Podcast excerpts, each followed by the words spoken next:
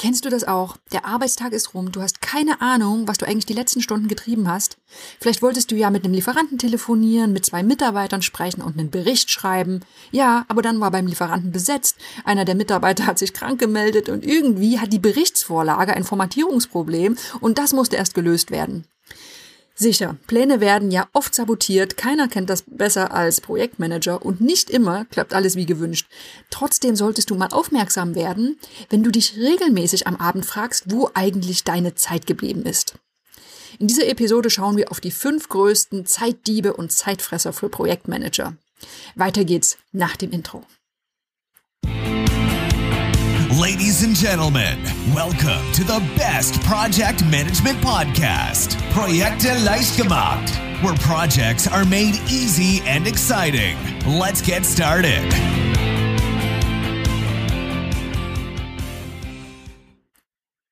Hallo, hier ist Andrea vom Projekte leicht gemacht Podcast, dem Podcast für pragmatische Projektmanager und solche, die es werden wollen. Und ja, pragmatische Projektmanager, die sollten sehr genau einen Blick auf ihre Zeit haben und schauen, ob sie denn auch wirklich effektiv und effizient arbeiten. Denn wir kennen es ja alle, es gibt bestimmte Zeitfresser, es gibt Zeitdiebe, diese fiesen kleinen Dinge, die uns irgendwie davon abhalten, genau daran zu arbeiten, woran wir denn arbeiten wollen. Diese Episode basiert auf einem Blogartikel, den ich im Netz gefunden habe, den ich super fand, The Five Biggest Time Wasters for Project Managers. Und den fand ich so gut, dass da auf jeden Fall auch für den, für den deutschen Zuhörer, den deutschen Leser sehr schöne Anregungen drin sind. Also legen wir los und zwar gleich mit dem ersten Zeitdieb. Das ist die Aufschieberitis. Prokrastinieren hast du sicherlich schon mal gehört. Und das kennt auch garantiert jeder von uns. Ne, da gibt's unangenehme Aufgaben, die schieben wir ewig vor uns her und dann verfolgen sie uns sogar bis in den Schlaf und wird dann irgendwie immer größer und monströser. Keine schöne Sache, denn Prokrastinieren hat ja gleich mehrere negative Effekte. Erstens, wichtige Aufgaben werden zu spät oder gar nicht erledigt, einfach weil sie so unangenehm sind. Die Zeit während des Aufschiebens wird häufig mit unproduktiven Ablenkungen verbracht. Und im Grunde unwichtige Aufgaben erhalten dadurch unbewusst eine höhere Priorität, weil sie vor den eigentlich wichtigen Dingen erledigt werden.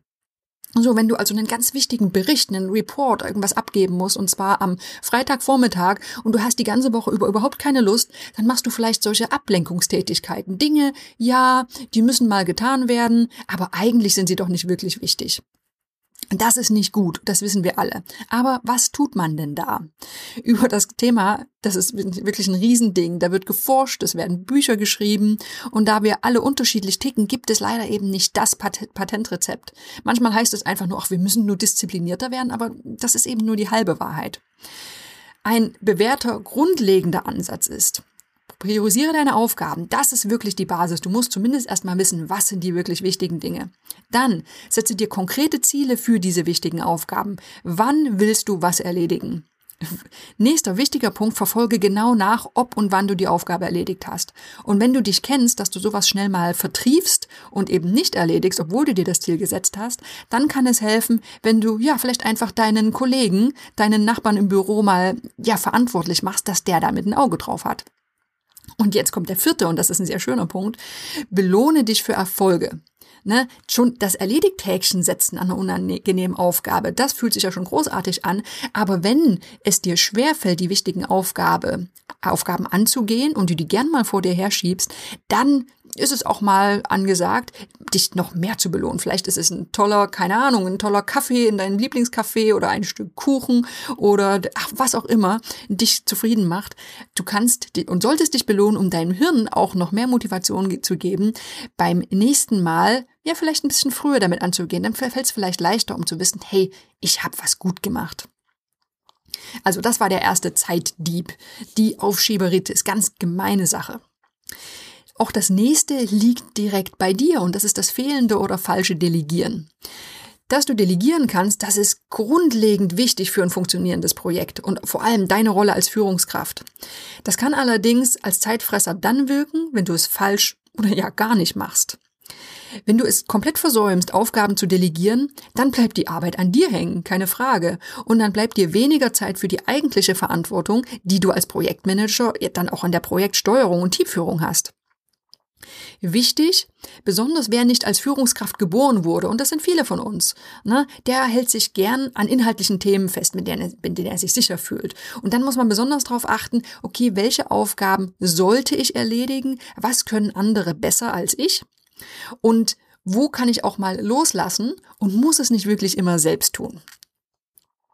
Vielleicht delegierst du ja aber auch schon, aber es klappt irgendwie nicht so richtig dann solltest du mal hinterfragen, ob vielleicht Unklarheit über die Aufgabe besteht oder, oder ob auch das Arbeitspaket an den falschen Mitarbeiter delegiert wird. Dann kann das nämlich schnell zu doppelter Arbeit führen, weil entweder der Mitarbeiter es nochmal machen muss oder auch du selbst nochmal nacharbeiten musst. Wenn du das Gefühl hast, hm, das Thema Delegieren, das ist irgendwie nicht ganz so äh, meine Königsdisziplin, dann haben wir ein paar Artikel für dich. Da geht es um äh, Micromanagement, da geht es um Probleme beim Aufgabenabgeben und sehr viele konkrete Tipps zum Delegieren. Die Links findest du in dem Artikel, den ich in den Show Notes verlinke. Damit kommen wir schon zum dritten Zeitfresser und das ist fehlerhafte Kommunikation. Du kennst bestimmt solche Meetings, in denen du dich fragst, was zum Teufel habe ich hier zu suchen?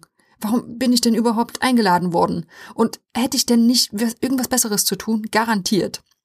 Der Appell an dich, sorge dafür, dass es zumindest den Teilnehmern nicht so geht in Meetings, die du organisierst.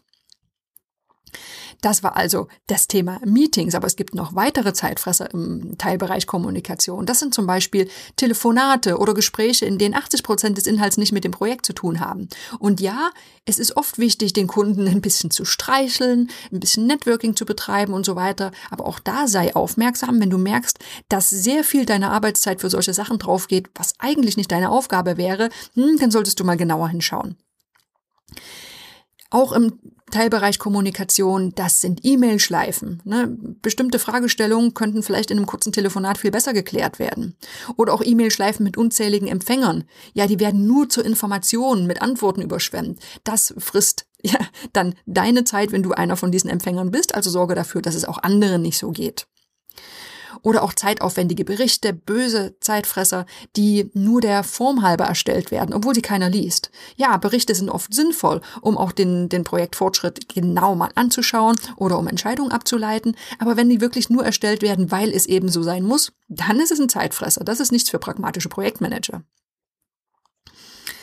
Kommunikation hatten wir gerade eben als Zeitdieb und der nächste hat auch ein bisschen was damit zu tun. Da geht es nämlich um Plaudern und Tratschen.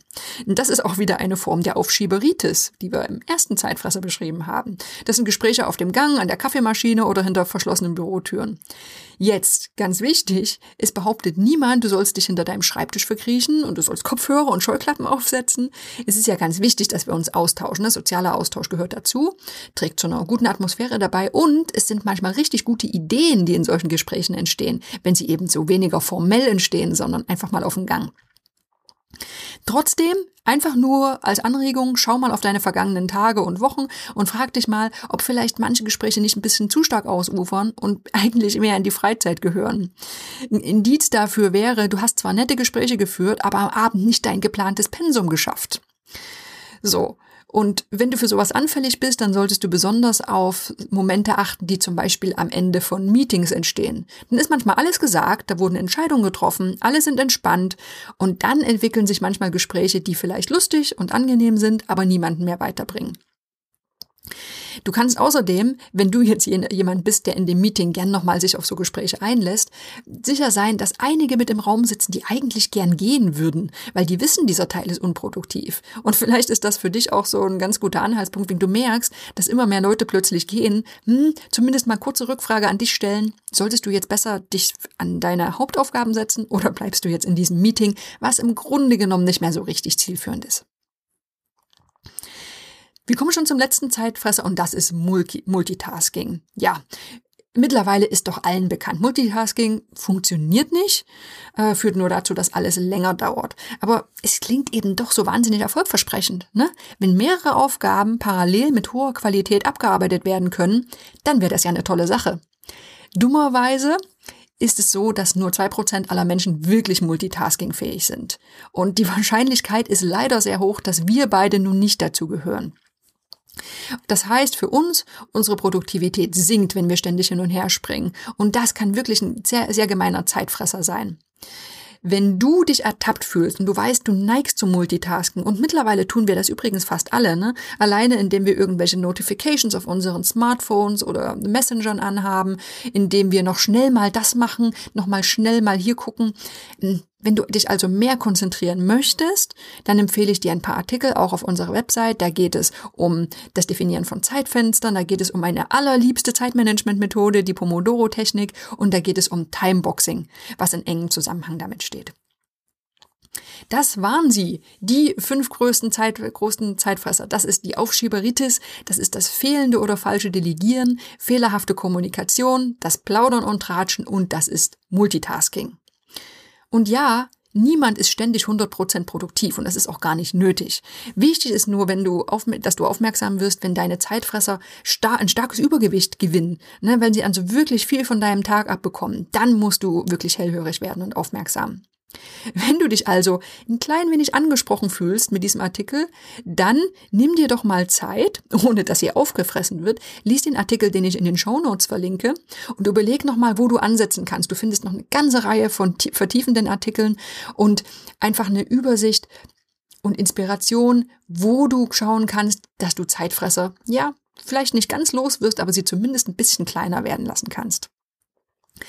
Zeitmanagement ist einfach eine so wichtige Kompetenz eines Projektmanagers. Es gibt diesen schönen Spruch, wer sich selbst nicht führen kann, der kann auch nicht andere führen. Und wenn du derjenige bist, der immer alles zu spät erledigst, der ähm, sich ständig irgendwo in Klein-Klein verheddert, der Dinge nicht gut delegieren kann, dann bist du kein gutes Vorbild, dann bist du in den meisten Fällen keine gute Führungskraft und eben nicht so ein richtig kompletter Projektmanager, so hart das auch klingt. Das heißt, es ist ein bisschen motivierend gedacht. Ähm, versuch einfach zu schauen, wie du in der Kompetenz, in, dieser, ja, in diesem Themenbereich besser werden kannst, wenn du da aktuell noch Defizite hast. Falls nicht, man kann auch erfolgreicher Projektmanager sein, ohne ein gutes Zeitmanagement zu haben, aber oft geht es dann einfach ein ganzes Stück schwerer und ist ein bisschen aufwendiger, weil du wahrscheinlich am Ende länger arbeitest. So, genug gepredigt. Das war die Episode für diese Woche. Ich hoffe, wir hören uns in der nächsten Woche wieder. Bis dahin. This podcast is presented by ITTP, Virtual Education for Professionals. Learn all about project management, online, flexible, and of course, 100% auf Deutsch.